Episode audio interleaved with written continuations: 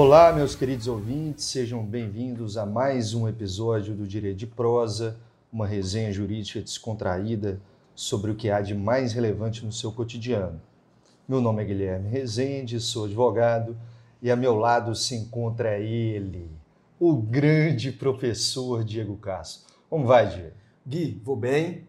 Quando você me passa essa bola, o grande professor Diego, eu me lembro que eu não sou tão grande assim, cara. Quem me conhece sabe disso, mas estou bem. Semana chegando ao fim, mais uma semana que a gente vai vencendo e gravando os episódios aqui do, do Direito de Prosa, né? E aqui no Direito de Prosa é assim, não tem muito preparo não, é no pulo. O que, que você tem pra gente hoje aí, Dongui? Então, Diego, eu resolvi inovar um pouco. Gente, não sei do que Dongui vai tratar. Sei o tema por alto. É surpresa. Conte, vá. Porque é o seguinte, eu percebi que a gente estava trazendo notícias do cotidiano, mas eu estou lendo um livro, Diego, na verdade terminei, e achei uma passagem dele muito curiosa. O livro é do Charles Bukowski, não sei se você conhece esse autor, é um autor americano. Na verdade, ele nasceu na Alemanha e novo ele foi para os Estados Unidos no início do século XX. E o livro se chama Misto Quente. Então, a passagem, eu vou ler rapidinho, demora um minuto, gente. Nós vamos entender. Então, abre aspas. Há um domingo em especial de que me recordo. A cesta de piquenique estava vazia. Ainda assim, continuamos cruzando os laranjais, cada vez mais longe do lugar em que vivíamos. Onde estamos indo? Estou indo arranjar umas malditas laranjas para mim. Minha mãe ficou estática em seu banco enquanto avançávamos pelo caminho. Então ele deu um chute na porta e saiu. Tragam a cesta. Todos nós passamos por entre os arames da cerca. Sigam-me, disse meu pai. Logo nos encontrávamos entre duas fileiras de pés de laranja, protegidos do sol pelos galhos e pelas folhas deles. Então o homem se aproximou, um sujeito muito alto, trazia um rifle nas mãos. Tudo bem, cara, o que você pensa que está fazendo? Colhendo laranjas, os pés estão carregados. Essas laranjas são minhas. Agora escute, diga para sua mulher esvaziar a cesta. Ora, o lugar está cheio dessas malditas laranjas, você não vai sentir falta de uma meia dúzia. Não vou sentir falta de nenhuma. Diga para sua mulher esvaziar a cesta. O homem apontou seu rifle para meu pai. Esvazie, meu pai disse para minha mãe. As laranjas rolaram pelo chão. Agora, disse o homem, deem-o fora do meu pomar. Você não precisa de todas essas laranjas. Não venha me dizer do que preciso. Deem-o fora daqui agora. Caras como você deviam ser enforcados. A lei aqui sou eu, circulando. O homem ergueu novamente o rifle, meu pai deu meia volta e começou a se afastar das laranjeiras. Muito bem, Diego. Eu trouxe esse pequeno pedaço do livro do Misso Quinte, ele é um pouco autobiográfico. E aí dá para imaginar o seguinte: eles iriam fazer um piquenique e foram nesse laranjal que era imenso. E aí lá no final deles, eles foram colher assim uma meia dúzia de laranja. Chegou um homem com um rifle. Pelo que eu percebi, eles estavam em terras alheias. Em, é, era propriedade privada. Isso. Eles foram ali no meio da cerca, pegaram, era uma família, um pai, a mãe e o filho. É o, o narrador, personagem aí, é, é o filho. Então eu queria trazer para a gente uma discussão a respeito de posse, a respeito de propriedade e a respeito de função social delas. A primeira coisa, quando eu li esse pedaço, eu achei. É, é, porque quando conta, a gente tem diversas reações. Uma de, poxa, era seis laranjas ali para uma família fazer piquenique de outra forma, ah, mas o cara é o proprietário, e aí ele utilizou de um método certo, aí nós vamos falar do esforço imediato, mas qual que... A legítima a, defesa. A legítima posse. defesa, mas e aí, a posse e a propriedade, apenas a gente cercou e, e, aí a gente tem a propriedade, pode fazer o que quiser, ou seja, o direito de propriedade e o direito de posse, eles são absolutos? For, foram esses questionamentos que, assim, às vezes um leigo ou um estudante de direito possa ter a respeito da posse, e eu achei essa passagem maravilhosa para a gente tratar disso. Em primeiro lugar, Diego, eu queria é, expor que esse conceito de propriedade e de posse que temos hoje é um conceito artificial. É, apesar das pessoas acharem, por estarem vivendo nisso, de que é natural, ah, a propriedade é minha, eu faço o que eu quiser. É, eu tenho a posse, eu faço o que eu quiser. Mas são conceitos artificiais. Assim como nós podemos dizer, eu vou fazer um paralelo rápido aqui, o conceito, por exemplo, o que, que seria considerado um homem no século XVIII. Rapaz. E aí nós temos aquela figura do rei Sol da França. Rapaz, era o, que debate, hein? Era o, o, o grande rei. E, e, eu não sei se os nossos ouvintes já viram esse quadro do rei Sol, Luís XIV, em que ele usa um, um calçado que hoje é considerado feminino, é um, um tamanco. Um padrão de vestimenta completamente diferente, diferente. que Ele usava peruca, cabelos grandes, um tamanco, né? é, maquiagem e a posição também, muitos poderiam considerar feminina. Mas que à época representava um poder, era, status, era, o, era virilidade. Era o, o padrão de homem na época, né? Eu trago, por exemplo, esse tipo, um outro, a declaração é, americana, por exemplo, de independência, né? Os homens nascem iguais, e, enfim, e busca da felicidade. Muitos dos que dos uh, uh, dos pais ali, né? Dos founding fathers é, é, da nação americana, eles tinham escravos. Por exemplo, Thomas Jefferson. Então, assim, esses conceitos e o próprio conceito de posse e propriedade ao longo do tempo, ele varia. Não é o mesmo, por exemplo, na sociedade é, é, tribal de 1500 aqui no Brasil, é, a propriedade era coletiva. Em muitas é, nações indígenas ainda hoje aqui no Brasil, é a propriedade coletiva. Se a gente for é, ver essa relação, por exemplo, veio o direito romano, onde a propriedade você tinha às vezes até sobre o ser, né, a pessoa que era civilmente responsável, ali o, o, uma sociedade patriarcal, os outros não eram capazes nem de possuir certos objetos. Então isso é o conceito ele vai mudando ao longo do tempo, se tornando depois um momento liberal mais individualista, mais a ideia que temos hoje. Mas eu, eu, eu me lembro de um debate de, é, que ocorreu em relação à igreja. Que foi assim, é, foi um debate entre, na época do século XIV, mais ou menos, as sociedades religiosas eram, eram muito poderosas. Não só poder temporal, atemporal, mas o poder temporal também, muitas propriedades. E uma das corporações mais poderosas da época era a corporação dos franciscanos. Hoje nós temos o Papa Francisco. Na época, os franciscanos tinham várias porções de terra.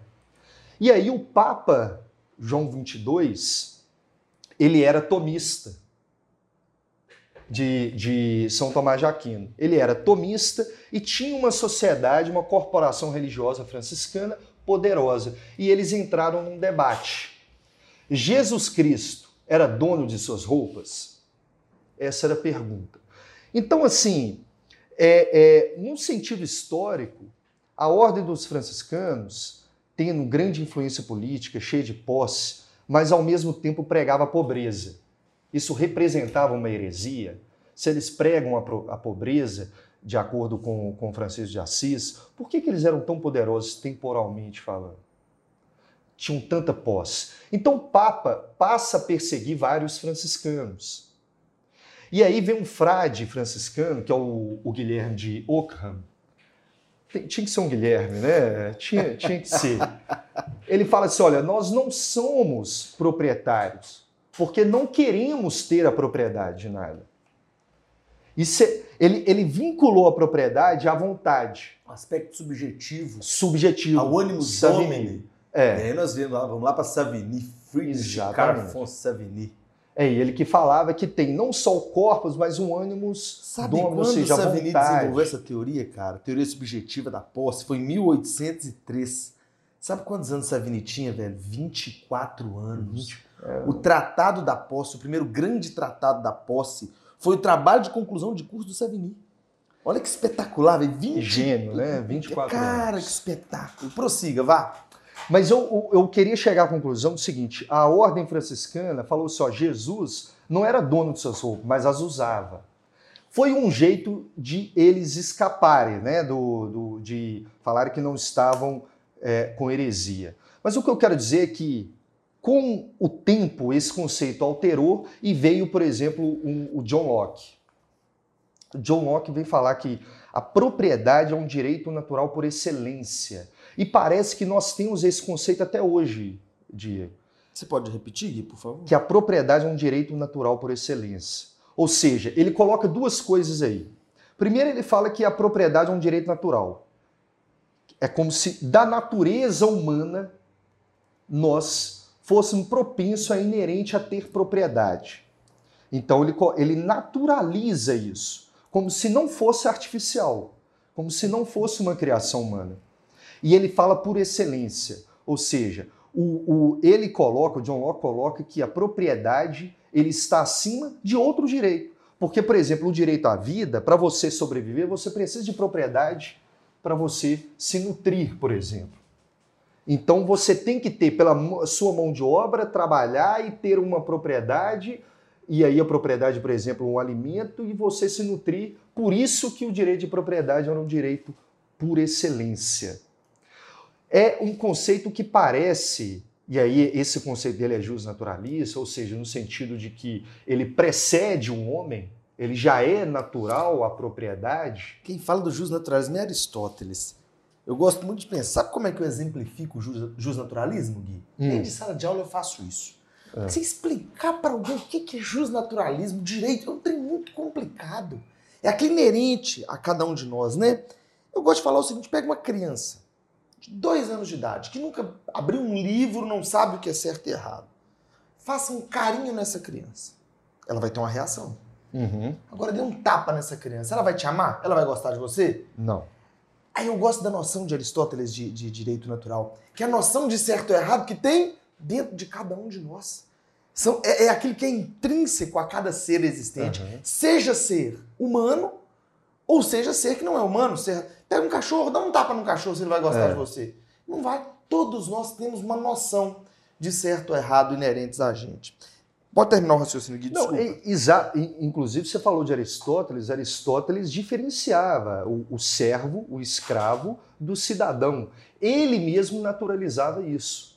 Mas a gente deve condenar Aristóteles? Não, eu estou apenas colocando, contextualizando. O conceito ele varia ao longo do tempo e do espaço. Agora me fala a memória quem, se foi Aristóteles, me fala a memória quem dizia que de fato deve ter, devem ter braçais, devem ter pessoas para fazer o serviço braçal, porque os pensadores eles devem ter tempo para tal atividade, devem ter tempo para pensar. Exato, é o ócio produtivo, né? Isso, que a gente exatamente. É, é, é, Platão chegaria fala... a falar que quem deveria governar a sociedade eram os filósofos. Aí um dos primeiros casos de nepotismo, né? Ele estava puxando a sardinha para o lado dele. Mas enfim, é... feito esse pequeno parênteses eu queria trazer que esse conceito liberal da propriedade, de, como se ele fosse natural e fosse superior, ele parece vigorar na sociedade atual. Apesar do nosso Código Civil não explicar o que é posse, ou se, assim, explica ele, o que é posse baseado o nosso código no que, que é o possuidor. É né? interessante, né? cara. O nosso código ele não conceitua posse mas ele nos dá indícios da teoria é. adotada. E eu acho legal que quando me perguntam, digo, qual teoria foi adotada? Eu preciso responder as duas. Uhum. O Código Civil, para proteger a posse, ele adota uma teoria. Mas para te dar a propriedade pelo uso capião, que nada mais é aquisição da propriedade pela posse prolongada, é outra teoria. Então nós, eu vou falar sobre tudo isso hoje. Mas, Gui, o que você vem me falando, a gente entrou num tema muito bonito eu tive uma aula recente com os meninos do quinto período da FADIPA, um beijo para vocês, turma muito boa, inclusive. A gente falou exatamente sobre posse, teorias da posse, propriedade, o que é propriedade. Existem limites à utilização da é. propriedade? A propriedade é um direito absoluto? E a gente pode ter tem tanta coisa para a gente falar. Porque esse caso que você trouxe, ele, nos, nos, ele dá aso para a gente pensar no que aconteceu depois, no que aconteceu antes, qual era a circunstância. Por exemplo, o portador do rifle era o dono do terreno? Ou o portador do rifle era apenas o caseiro? O preposto, né? O caseiro. Ele era só o caseiro, não era? É. Olha que interessante. É, é, é, é porque, só para concluir esse, esse momento, eu, eu sempre trago a história, né, de, Então, assim, para concluir, eu acho que o nosso direito, e nós, num episódio, numa prosa anterior com o professor Daniel Aires, um abraço para ele, é, ele falou o seguinte: o, o, o bem jurídico mais protegido no Código Penal trata-se de propriedade. E eu, isso ficou na minha cabeça e ao ler essa passagem eu percebi que a propriedade ela está em quase todo o ramo do nosso ordenamento, o Diego. Se a gente for no direito de família, a gente vai tratar. E o direito das sucessões é como se fosse sucessão de uma propriedade, né? Só isso. Direito de família é uma disputa. Cara, no direito das sucessões, a única coisa que a morte faz é deflagrar o direito das sucessões, o resto é tudo transmissão de propriedade. Tudo transmissão. O direito de família é uma disputa, às vezes, por bens. Né? Então, se a gente for direito contratual, direito das obrigações, direito de empresa, é, se a gente for no, no âmbito público, a administração com bens públicos, a licitação, compra, venda. Ô, Gui, você quer, quer, vamos passar para os nossos ouvintes a importância do que é a propriedade. Se a gente pega a parte geral do Código Civil, ela trata de três temas. A parte geral tem três livros: livro 1, um, livro 2 e livro 3. Pessoal, escutem isso. O livro 1 um trata das pessoas. O livro 2, ele trata dos bens. E o livro 3 trata dos fatos jurídicos. Esses bens são de propriedade das pessoas. E essa propriedade gira entre, entre as pessoas através dos fatos jurídicos. Então, tudo nas nossas vidas gira em torno de patrimônio, de propriedade, de bens, de transmissão da propriedade. Um tema espetacular que você trouxe. E até quando a gente fala em, em direitos à personalidade, a gente trata, parece que num viés patrimonial. Eu, eu, eu trouxe John Locke exatamente para falar o seguinte, Diego, uma conclusão aí precária, porque a gente está debatendo aqui, e parece que o nosso ordenamento, que reflete a sociedade, né, ubi us, ubi societas, ou seja, onde está é, a sociedade, ali está o direito, onde está o direito está a sociedade. E isso é uma ligação entre direito e sociedade. É, parece que a nossa sociedade gira em torno de patrimônio, que a nossa relação, e aí pessoal, é patrimonial. E, e, e aí eu estou indo além do, do direito. É, é, isso reflete muito do que nós somos enquanto sociedade, né? onde a gente tem uma situação em que uma família vai fazer um piquenique pegar é, meia dúzia de laranja ou uma dúzia num pomar de vários hectares e, e, e, a gente defender, a gente vai ver da função social mais para frente, mas até então de a gente defender o preposto ou dono da propriedade com o rifle porque estava invadindo uma propriedade dele. E aí falasse, não, mas é uma propriedade produtiva, tem muito, fruto de um trabalho, sim. Mas e a função social dessa propriedade? Cara, e o ser humano ali? Se às vezes estava passando fome, às vezes essa família estava caminhando, é, ali era o momento, essa, essa história gira em torno do, do crash é, de 1929. 1929. É, então, gira em torno de um momento de grande depressão nos Estados Unidos. Muitas pessoas passavam fome ali no meio oeste. É, é, e, a, e, a, dignidade humana? É isso que eu fico pensando. E hoje, a gente, com a Constituição de 88, a gente fala que a, a propriedade, a posse, é, ela não é absoluta. Ela tem essa função social e aí a função social tratando também do, por exemplo, do meio ambiente, do direito do consumidor, representando é, é, o rompimento desse formalismo individualista, desse direito natural por excelência. Trazer demandas sociais dentro do conceito de propriedade de posse. porque fala-se, né, a, a, propriedade, o direito é, de gozar da coisa, de reaver a coisa de quem justamente é, esteja com a propriedade ou a posse, é, de usar e de dispor dela. Isso é o conceito que nós temos, é, civilisticamente falando, de propriedade. E, mas, no momento constitucional em que vivemos, que aí não é um direito civil somente, é um direito constitucional civil, é o, o direito constitucional é, junto com o direito civil, essa função social aí ela tem de ter, tem de estar tá entrelaçada. Entende? Gui, que bacana. É, é, tanta coisa, e eu dei, eu, eu, eu dei uma bobeira aqui agora. Eu fui te ouvindo, te ouvindo, refletindo, não anotei nada, estou com um milhão de coisas aqui. Ah. Pra, vou, falar, eu vou fazer o Ronaldinho da rolê aleatório, né? Eu vou. O Ronaldinho é tão aleatório que ele apareceu lá no encerramento da Copa do Mundo, batendo um tamborzinho que eu não entendi, foi nada. Ele deu um dibre. É. Eu vou fazer o seguinte: eu vou soltando as ideias à medida que me vem à mente. Mas antes eu quero contar para quem está ouvindo, para os nossos ouvintes, a sensação que eu estou tendo agora. Você deve estar tá vendo. Eu recebi alguns livros hoje cedo, pessoal. Eu estou abrindo o livro e estou cheirando o livro. Você conhece esse cheiro, Gui? Cheiro bom. Quando você dá uma carreirinha de livro, é muito gostoso, cara. O cheiro de folha. Eu, eu ainda sou um pouco. Tem gente que é conservador nos costumes, né? Eu sou conservador nos livros. Eu ainda. Eu até leio e-book. Eu até leio e-book, mas o cheiro do livro físico ele é diferente. E eu vou começar o seguinte: você, você tem falado de posse, propriedade, é, função social. Eu, eu, eu volto para o século XIX uma demanda envolvendo dois vizinhos que foi julgada pelo Tribunal Constitucional francês.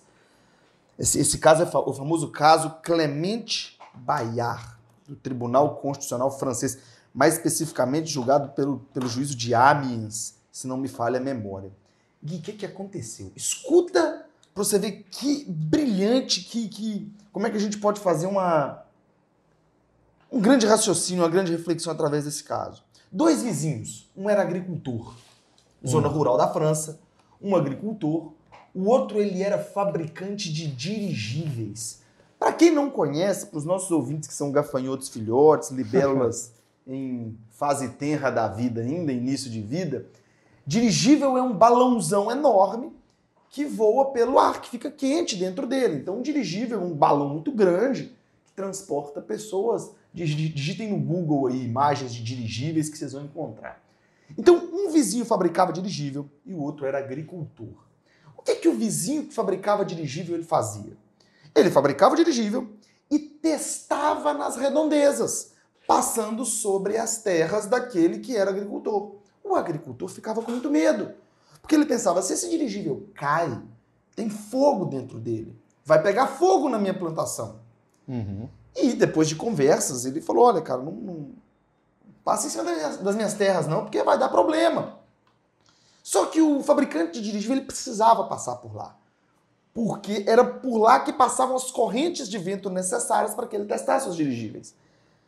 Eis que ele continuou passando, passando até que um dia o agricultor construiu na sua propriedade diversas hastes altíssimas para com a única finalidade de evitar a passagem dos dirigíveis.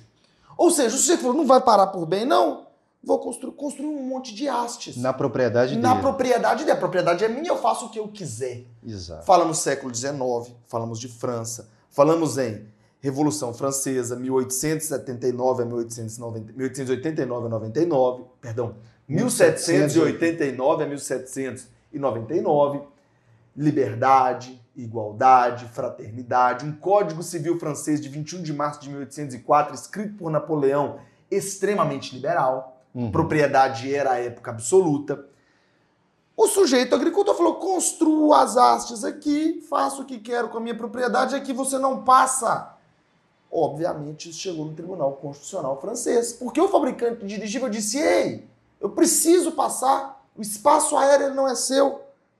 Você pode usar a sua propriedade, mas você não pode usar a sua propriedade só para me prejudicar. Essas artes não estão te trazendo benefício nenhum. É isso que, que discussão. Olha que loucura! Isso uhum. nós estamos falando no século XIX. Hoje é fácil falar em função social da propriedade, ato ilícito por abuso de direito, mas a época não. Nós falamos do contexto de uma época que o direito ainda era incipiente, tínhamos um Código Civil muito liberal. Em linhas gerais, sob a letra fria do Código Civil francês, o agricultor podia construir aquelas hastes, uhum. porque a propriedade dele era uma propriedade absoluta. Entretanto, o Tribunal Constitucional francês disse: Ei, você pode exercer o seu direito, mas você não pode abusar do seu direito, não. Você não pode usar a sua propriedade. Que benefício essa haste trouxe para você? Nenhum. Você não pode usar a sua propriedade só para prejudicar a propriedade vizinha, não. Tanto que hoje, se você procura a extensão da propriedade no Código Civil, no artigo 1228, se não me falha a memória, parágrafo 1 a, a propriedade ela se estende para o espaço aéreo e para o subsolo, em altura e profundidade que sejam úteis ao proprietário. E esse proprietário ele não pode impedir atividades em altura e profundidade que não lhe sejam inerentes. Eu posso impedir que um avião passe sobre minha casa? Não posso. Eu posso impedir que construa uma rede de esgoto sobre minha casa? Não posso. Então, é interessante. É, o, os romanos falavam era propriedade do céu ao inferno, né? Seja, é. Era tudo assim envolvido. Agora, agora, olha que interessante, falando sobre função social, você trouxe um debate muito interessante, porque falando de posse, de propriedade, se, você, se nós pararmos para pensar no frio conceito de propriedade, ele está esculpido no caput desse 1228. Ele diz que a, o proprietário ele tem quatro poderes: usar, gozar, dispor e reivindicar. É o ius tende, usar ius tende, gozar ius fruende, dispor ius disponende ou ius abutende, como alguns chamam, e o reivindicar, que é o reivindicatio, que é reivindicar a coisa. Então, só que o conceito de propriedade, a Constituição de 88, ela fez um negócio muito bonito. Muita gente fala sobre constitucionalização do direito civil. Uhum. Eu, às vezes, passo pelo, pelos mais diversos ambientes jurídicos, pela, pelos fóruns da vida, pelas faculdades, eu escuto pessoas falando em constitucionalização do direito civil, como se constitucionalização do direito civil fosse simplesmente interpretar o direito civil conforme a Constituição. Não é tão simples. Porque se você fala em que constitucionalização do direito civil é interpretar o direito civil conforme a Constituição, então nós Já temos que falar assim. em constitucionalização do tributário, do penal, Sim, do envolve, processo penal, envolve de tudo. Porque tudo tem que ser interpretado de acordo com, de a, Constituição. Acordo com a Constituição. Isso é muito pobre falarmos disso. Sabe o que a Constituição de 88 fez, que é muito interessante, que é chamado de constitucionalização do direito civil? O direito civil ele tem três pilares: família, propriedade e contrato. Sabe o que a Constituição fez? Algo que nenhuma outra Constituição tinha feito. Ela foi lá embaixo no direito civil, pegou a família, a propriedade, o contrato e levou para o texto dela. É isso que é a constitucionalização. É a inserção na Constituição dos principais institutos do direito civil. E sabe o que a Constituição fala? Que a propriedade, eu chego onde você começou e onde você quer chegar. A propriedade ela deve respeitar o quê? A função social dela. E aí vem, tem dois professores que eu gosto muito deles, Cristiano Chaves e Nelson Rosenwald. Eles disseram o seguinte: a propriedade ela não. Olha que, que, que, brilhante. O, o, raciocínio deles parece simples, mas é de uma profundidade ímpar. Uhum. A Constituição ela não obrigou que a propriedade respeite a função social. Ela ressignificou o conceito de propriedade. Você só tem propriedade se ela respeitar a função social. Ou seja, a função social ela passa a integrar o conceito de propriedade. Se não houver função social, não existe. É um pressuposto. Né? Pressuposto né? da própria. Gui, olha que, que brilhante. Então hoje, já que vamos analisar o artigo 1228, parece que, não, na verdade, é um bate-papo, tá parecendo mais uma aula que eu dei para meus alunos, que veio tudo na minha mente agora, é. e, e os temas são muito inerentes. 1228. Propriedade, proprietário pode usar, gozar, dispor e reivindicar. Logo, propriedade é o poder jurídico que permite ao indivíduo usar, gozar, dispor e reivindicar. Entretanto, desde que o faça de acordo com a função social da propriedade. Aí, função social, obviamente, é um conceito muito aberto, né, Gui? O que, que é função social? Ninguém acha uma resposta concreta. É, é, é interessante porque a doutrina, a própria jurisprudência tenta responder isso é, foi aprovado até um enunciado né, na Jornada de Direito Civil, o enunciado 492, que ele fala que a posse é, deve expressar o aproveitamento dos bens para o alcance de interesses existenciais seja de vida, econômicos e sociais merecedores de tutela. Bem, isso é um, um enunciado da Jornada de Direito Civil. Mas essa, essa valorização do, de outros aspectos, se não seja estritamente econômico, patrimonial, já existe. Você falou no início de, da uso capião, de tempos da uso capião diminuindo com, quando você tem uma moradia habitual, realiza obras, serviços de caráter produtivo. Então, vai melhorando em termos temporais a uso capião. É, é, a extraordinária cai de, de 15 para 10, a ordinária, a depender 10, da tab se é, é tabular ou não, pode cair de 10 para 5. Exatamente por cumprir esse outro, esse, essa esse outro pressuposto do conceito né? É, de investimento de interesse social e econômico. Mas é, é, é, a gente, quando fala em função social, eu lembro o seguinte: eu faço esse pequeno exercício lógico. Função me lembra finalidade. Você é, tem uma função por fazer uma finalidade. E social me lembra muito coletivo. E aí, é exatamente num conceito é, eu não abusar de um direito, claro que tem um lado muito tênue ali que dá para a gente discutir. A gente, eu tô, desculpa te interromper, Gui, eu acho que o direito ele ainda não chegou ao ponto perfeito ainda. Isso está longe uhum. de chegar. Até porque a sociedade não é perfeita. Eu falo sempre que daqui a mil anos seremos vistos como primitivos. é, assim como olhamos para trás e vemos os medievais como primitivos. Agora é interessante que a nossa função social, ela ainda. Olha, olha muito tênue essa linha, cara. A nossa função social, pelo, por uma interpretação sistemática tanto do código quanto da própria Constituição, ela ainda está relacionada ao exercício dos seus direitos relativos à propriedade, sem prejudicar o contexto no qual a propriedade está inserida. Ou seja, eu tenho que fazer esse raciocínio devagar porque eu fiz só metade dele ainda. A função social hoje, pelo que eu percebo, é você usar a sua propriedade sem prejudicar os vizinhos, sem prejudicar o meio ambiente, sem prejudicar a coletividade como um todo.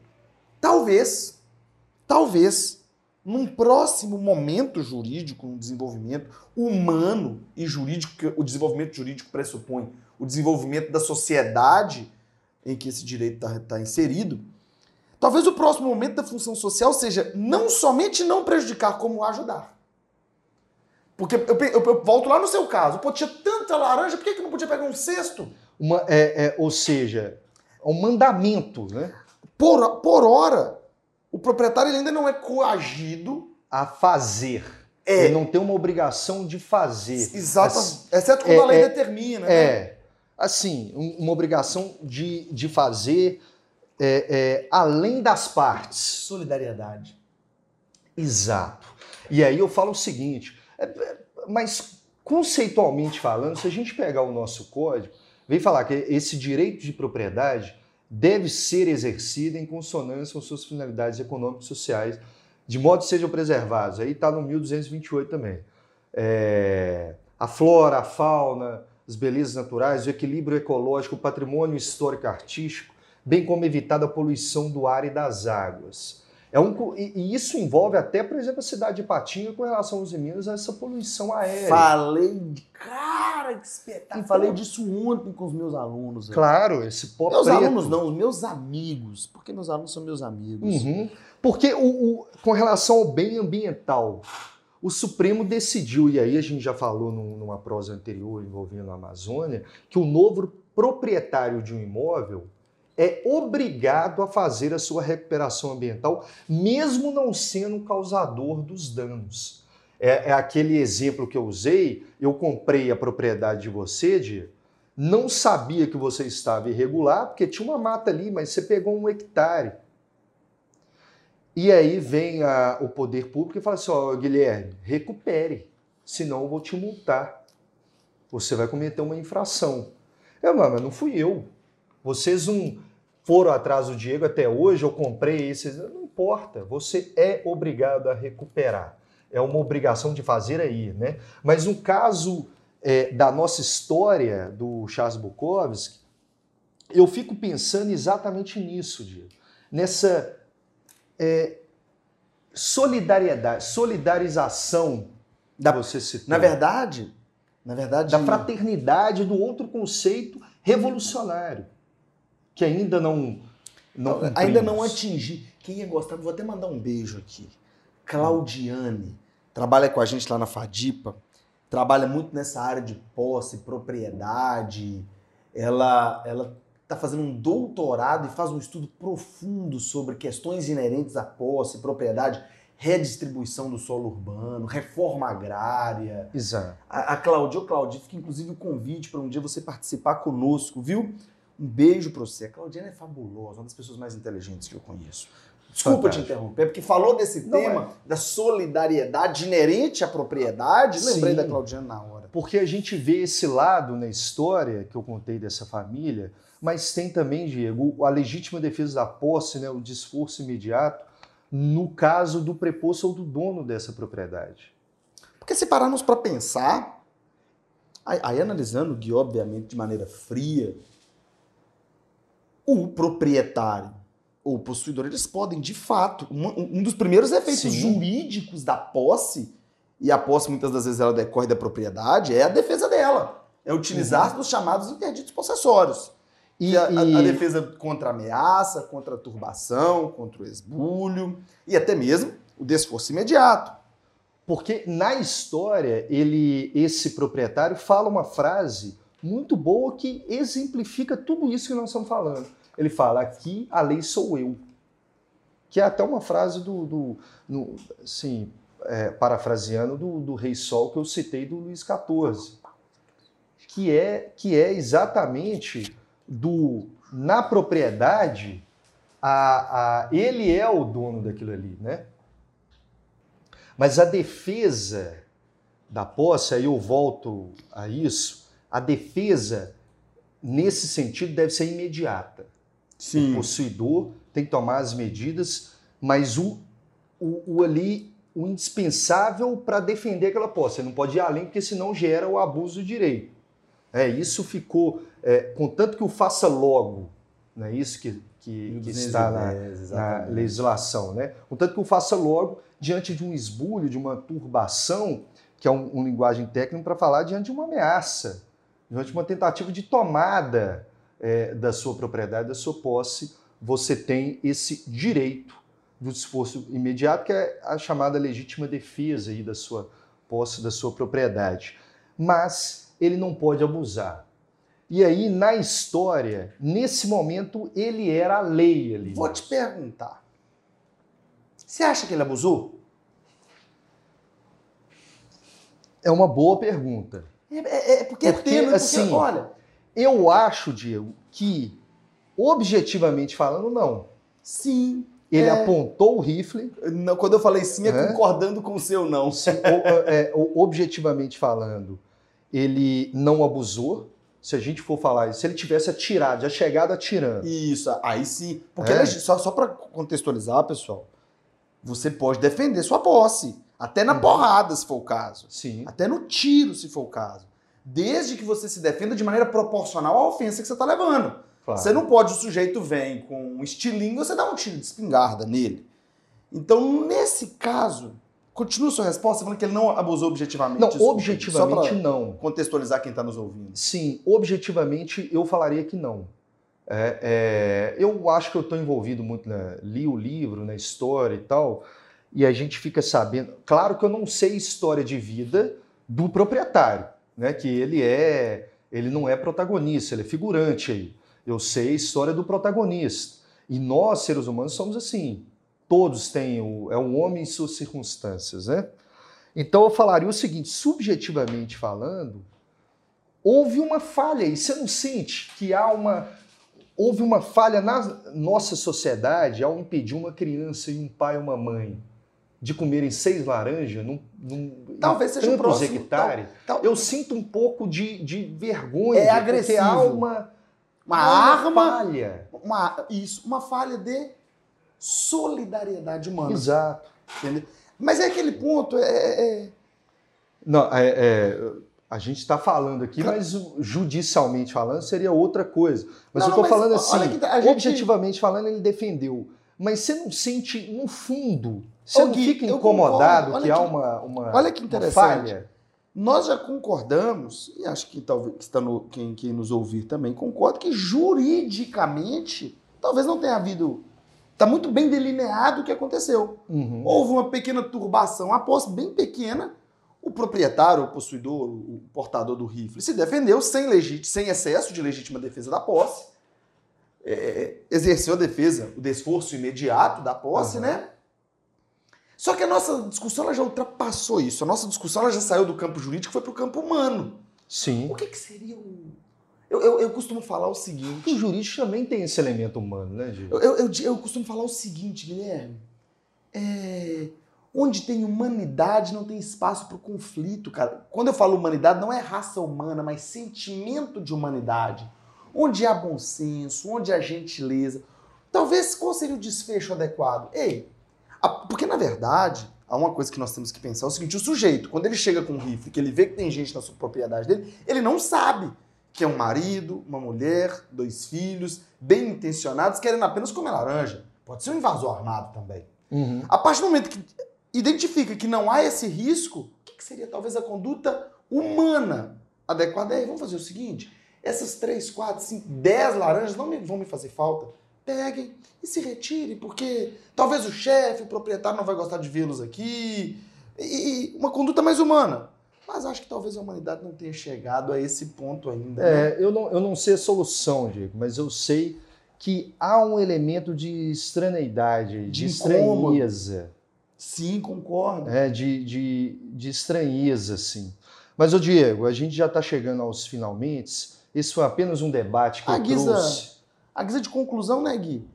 Juridicamente, parece que não houve conduta inadequada, porque ele não atirou nem nada. Uhum. Mas a discussão ela transcendeu a questão jurídica e, e causa uma estranheza humana, porque você proíbe uma família de fazer um piquenique, ainda que não seja em terra dela, algo que não vai causar prejuízo financeiro, não vai causar prejuízos financeiros, e que talvez um dia cheguemos a um ponto de humanidade solidária. Legal, humanidade solidária. Talvez cheguemos um dia a esse ponto. Faça seus finalmente aí, e eu vou terminar com aquela nossa famosa frase do dia. Uma né? frase do dia.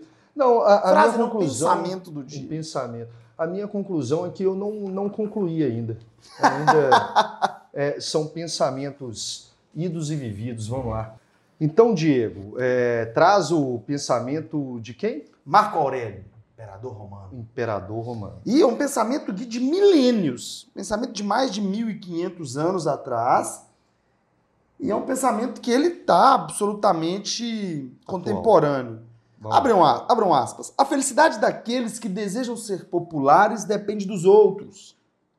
A felicidade daqueles que buscam o prazer oscila com humores que estão fora do seu controle. Mas a felicidade dos sábios deriva dos seus próprios atos livres. Fechem aspas. Disse Marco Aurélio. E nesse momento me.